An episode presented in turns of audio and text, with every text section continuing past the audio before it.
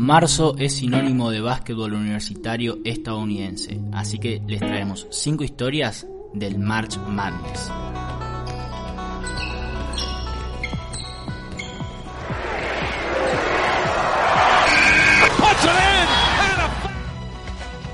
Flashback Naranja. Hola, hola, muy buenas a todos. Bienvenidos a un nuevo capítulo de esto que es Flashback Naranja. Ahora ya que estamos solo abocados al baloncesto. ¿De qué vamos a hablar hoy, Marito? ¿Qué haces, Santi? ¿Cómo va? Este, bueno, eh, ya que estamos en el mes de marzo, eh, no se nos podía dejar escapar el gran torneo que es el March Madness. Para los que no están adentrados en el tema, el March Madness es el torneo número uno del básquet universitario en Estados Unidos.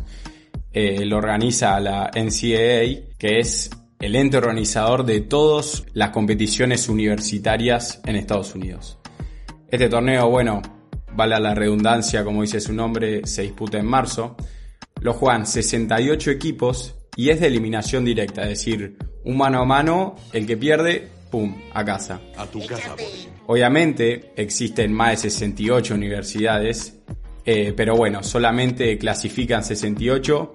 ¿Y, ¿Y cómo hacen para entrar a este torneo, Santi? Y bueno, básicamente a la locura de marzo, para entrar, primero hay que explicar cómo está confeccionado el mapa del baloncesto universitario en Estados Unidos. Los equipos a lo largo del país están divididos en 32 conferencias. Los campeones de cada una de estas conferencias clasifican directamente al torneo. Los otros 36 equipos que no que participan del torneo pero no ganaron sus conferencias son elegidos por el comité de selección de la NCAA en el Selection Sunday o domingo de selección como se diría en español.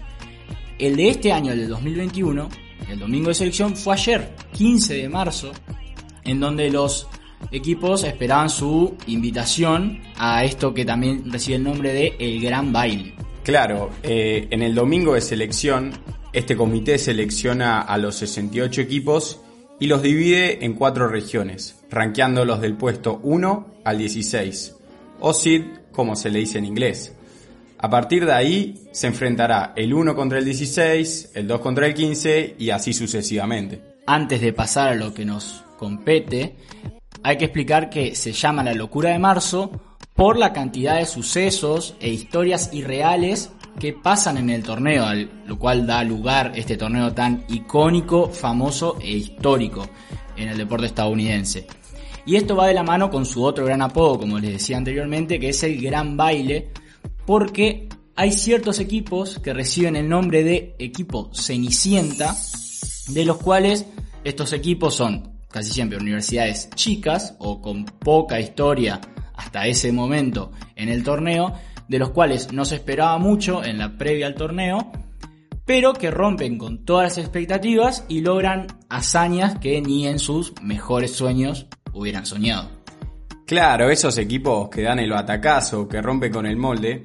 Y bueno, hoy les vamos a traer cinco historias de estas eh, que bueno, espero que les gusten. ¿Con cuál arrancamos, Santi? Primero, antes de arrancar, quiero aclarar que no son las 5 mejores o las 5 más históricas, sino que hay de esas en este podcast, pero también hay algunas que nos gustan un poco por su un poco su, su historia, su folclore que tiene. Le damos nuestro toque personal. Claro, exactamente. Entonces, vamos a arrancar con los Davidson Wildcats, eh, o los gatos salvajes de la Universidad de, Davidson del 2008.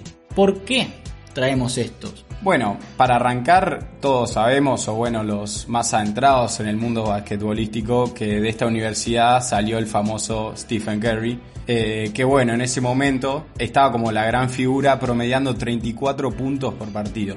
Esta universidad no ganaba un partido en el torneo desde 1969. Eh, entraron como preclasificados número 10 en la región del oeste medio del March Madness y llegaron al torneo como campeones de su conferencia. Durante el torneo, lo que hizo tan recordada su, su camino en el March Madness del 2008 fue, además de la superestelar performance de Stephen Curry, del hoy base de Golden State Warriors, fue que vencieron a Gonzaga, a Georgetown y a Wisconsin, llegando al los cuartos de final o el nombre que recibe el Elite 8, los 8 de Elite, donde cayeron por solo dos puntos contra la Universidad de Kansas, que terminó siendo el campeón del torneo ese año.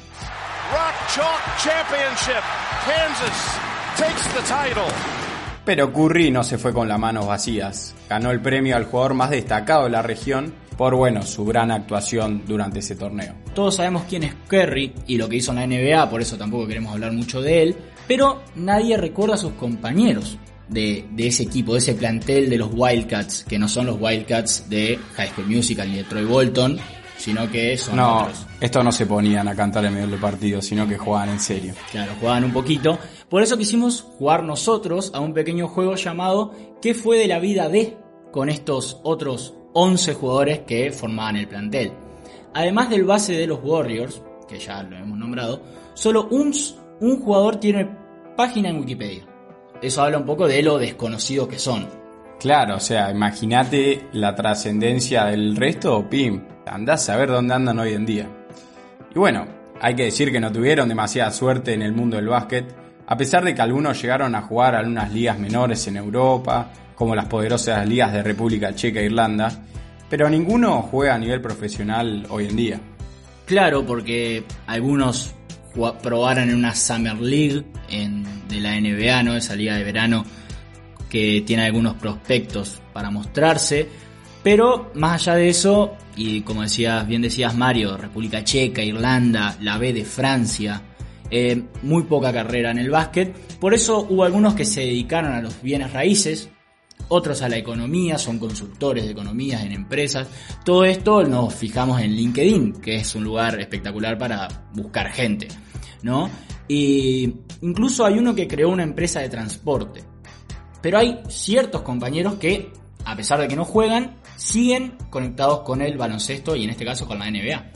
Claro, estamos hablando de Brendan McKillop, quien hoy en día es director de operaciones internacionales de la NBA el otro sujeto a hablar es Brian Barr, que es el presidente de la SC30, nada más ni nada menos que la empresa que maneja la marca de Stephen afuera de las canchas. Claro, es un gran amigo, por lo visto, ¿no? Que eh, Stephen le dio un, ahí un currito para, para trabajar y la verdad que no le fue nada mal, ¿no? Para nada.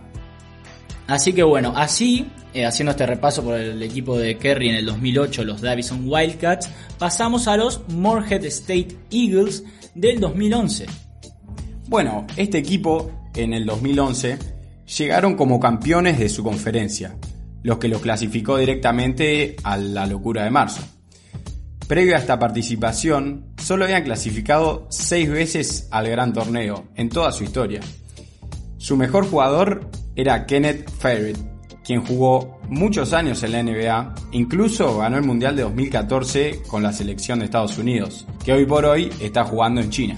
Claro, está levantando unos dólares ahí, ya que no tiene lugar. Unos yenes. Claro, en la NBA eh, se fue el bueno de Kenneth Farid a la Liga China. ¿Se hamburgueseó como Carlitos o no?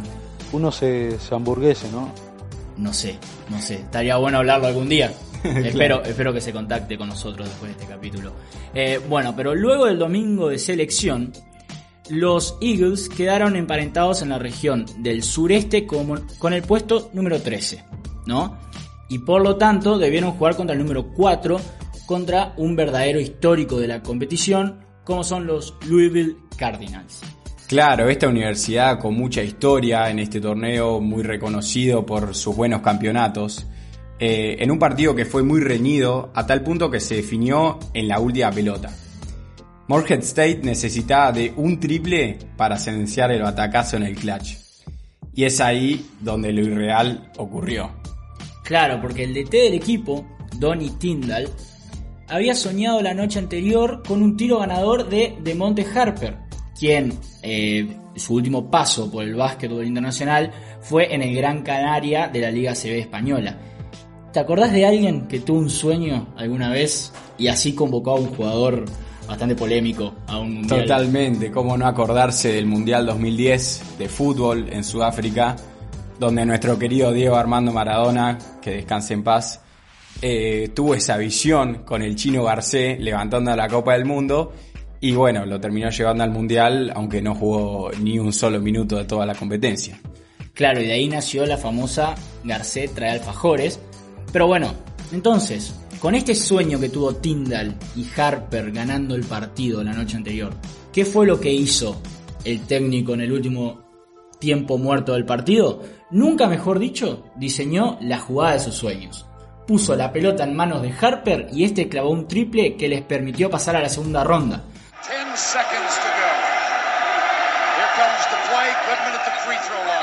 10 donde cayeron eliminados. Pero bueno, la historia es muy curiosa por este sueño que tuvo Tyndall que lo persiguió y se pudo concretar. ¿Vos te imaginás al chino Garcé metiendo un gol de cabeza contra Alemania y pasándonos a la semifinal? Y más o menos fue esa, esa vez salió mal, esta vez salió mucho mejor. Totalmente. Así que bueno, pasamos a la siguiente historia que nos compete, que bueno, es la de los labradores de la Universidad de Maryland en el condado de Baltimore, que habían jugado solo una vez en el torneo, en la primera división de la NCAA, y dos veces en la segunda división. Pero en el 2018, luego de ganar el título de su conferencia, se les dio para el gran baile en el puesto 16 de la región sur, para jugar obviamente, como explicamos anteriormente, contra el número 1, eran los Virginia Cavaliers. Claro, entonces desde 1985, año en el que se agrandó el torneo y se sumaron muchos más participantes hasta la cantidad de 64, nunca un puesto o un preclasificado 16 había vencido a un preclasificado número 1. No es que nunca en la región sur, sino que en ninguna región, en ningún ámbito del torneo, nunca había sucedido. Hasta ese entonces, en los enfrentamientos entre estos dos puestos a lo largo de la historia, los número 1 habían ganado 135 partidos contra, obviamente, 0 por parte de los número 16. Y bueno, entonces quedaba Virginia como candidato al título y pensaba que estaba ante un encuentro que históricamente había sido un trámite. Pero bueno, obviamente se llevaron la sorpresa, porque los Retrievers se impusieron con mucho estilo ganando por 20 puntos. Mamá. Todas las apuestas volaron por los aires, obviamente, y el plantel de esa pequeña universidad de Maryland había logrado algo que nunca antes había sucedido, y probablemente nunca vuelva a suceder. Claro, porque investigando un poco, eh, vimos el dato de que los números 16 a lo largo de la historia solo tienen el 0,74% de posibilidades de ganar los número 1. O sea, es una en 100 o una en 136, ¿o no? Claro, o sea, ante toda estadística los, los terminaron venciendo. Y bueno, me imagino la fiesta de universidad que se habrá mandado esa noche. Olvídate, olvídate. Aparte, con todas esas fiestas que por lo menos en Netflix se ven, que son muy alocadas. Y me imagino la fiesta que habrán montado los labradores. Lindo nombre para un equipo. Sí, sí, totalmente envidiables. Y bueno, y así pasamos a los Utah Redskins del 1944. Del 2018 nos vamos muchísimo más atrás en el tiempo hasta la apenas quinta edición del March Madness. Recordemos que, no lo dijimos antes, lo dijimos ahora, el torneo nació en el 1939 y acá estamos en el 44. Y bueno, para empezar hay que hacer una aclaración en cuanto al nombre de la Universidad de Utah, porque los Redskins hoy se llaman los Utes, por la connotación ofensiva hacia los pueblos originarios de la palabra Redskins. ¿Sabes que, quiénes son los Utes? No, contanos. Son un pueblo originario que fueron los primeros en Norteamérica en adoptar el caballo. Ajá, mira. Datos, datos. Eh, bueno, pero lo especial que tiene esta historia, o sea, por qué están en este podcast del Flashback Naranja, es porque no deberían ni haber participado del torneo en 1944, pero a veces las desgracias de uno pueden abrir puertas muy grandes, pero muy grandes e impensadas para otros. Así es, y bueno, esta fue la manera de que los Arkansas Razorbacks, en la previa del gran baile, sufrieron un grave accidente de tránsito que incluyó dos de sus titulares que terminaron con graves lesiones. Esto, este accidente hizo que la Universidad de Utah fuera invitada a participar de la competición por primera vez. O sea, se dieron ciertas cosas que obviamente son desgracias, pero bueno, para la Universidad de Utah fue... Se le alinearon los planetas. Claro, exactamente. Lo que nunca se imaginaron los Redskins, por más alineación de planetas que haya, es que de estar prácticamente de vacaciones en la primavera de Estados Unidos, pasarían a ganar todo. Vencieron a Missouri, a Iowa State, Dartmouth y St. John's, St. John's en la final para alzarse con el único título nacional de toda su historia. O sea, imagínate, entrás por la puerta de atrás, llegás al torneo, le pintás la cara a todas estas grandes universidades y encima es tu único título, o sea, esa historia para esa universidad está eh, colgada en el estante más alto de todo su, de todo su edificio. Exactamente, porque luego de ese debut triunfal, más allá de que han participado varias veces de el March Madness, han llegado solo a tres finales. Dos en la década del 60 y la última en el 98 cuando cayeron contra la poderosa Universidad de Kentucky. Así es, y bueno, llegamos a nuestra última historia de este podcast, que es en el año 1983 con la North Carolina State Wolfpack. Los Lobos, dirigidos por el carismático Jim Balvano, entraron como preclasificados 6 en la región oeste tras salir campeones de su conferencia al ganarle a la gran Universidad de Virginia, que era el preclasificado 4 del país. Claro, en esa región del oeste estaban tres equipos que habían sido rankeados como mejor del país, o sea, como el mejor equipo, como el número uno, en algún momento de la temporada. Los antes mencionados Virginia, UCLA, que es la Universidad de California en Los Ángeles, y la Universidad de Nevada en Las Vegas. En la primera ronda vencen a la Universidad de Las Vegas, quien habían entrado como preclasificado 3. En el Sweet 16, o mejor dicho, octavos de final, vencieron a Utah. Y ya en el cuartos de final, o como se le dice en este torneo, el Elite 8, se encontraron nuevamente con Virginia. Y bueno, en ese partido ganaron por un punto después de que Ralph Sampson, figura de Virginia y futura leyenda de los Houston Rockets, errara el tiro en el final. No va a ser la única futura leyenda de los Houston Rockets en caer en este torneo a manos de la manada de lobos. Exacto. Eh, en el Final Four, o semifinales, vencieron a Georgia y llegaron a la final contra Houston, quien contaba con dos futuros Rockets, líderes del equipo bicampeón en los 90, sin Jordan. Estamos hablando de Hakim Olajuwon y Clyde Drexler. Los de Jim Balvano ganaron por un doble a falta de dos segundos y consiguieron su primer título nacional en nueve años. 30 años después de esta consagración, E ESPN produjo un capítulo de su famosa serie 30x30 llamado Survive and Advance o Sobrevivir y Avanzar y que cuenta un poco la historia de este equipo llevando ese nombre por una frase de su recordado DT Balvano. Recordemos, hasta ahora claro, la gente pregunta, bueno, número 6, bastante antes rankeado, salió campeón, ¿por qué está acá? Porque fue uno, o mejor dicho, fue el primer número 6 de dos nomás en la historia en ganar todo el torneo. Claro, una locura. Y bueno, hablando de esta persona tan reconocida en el mundo basquetbolístico que es Balvano, se lo puede recordar eh, por varias razones. Tanto por la polémica en la final de los 80 con jugadores que no tenían buen rendimiento académico, que le terminaron causando su despido de la universidad, como también por el optimismo y la carisma con el que este combatió el cáncer que le terminó produciendo la muerte.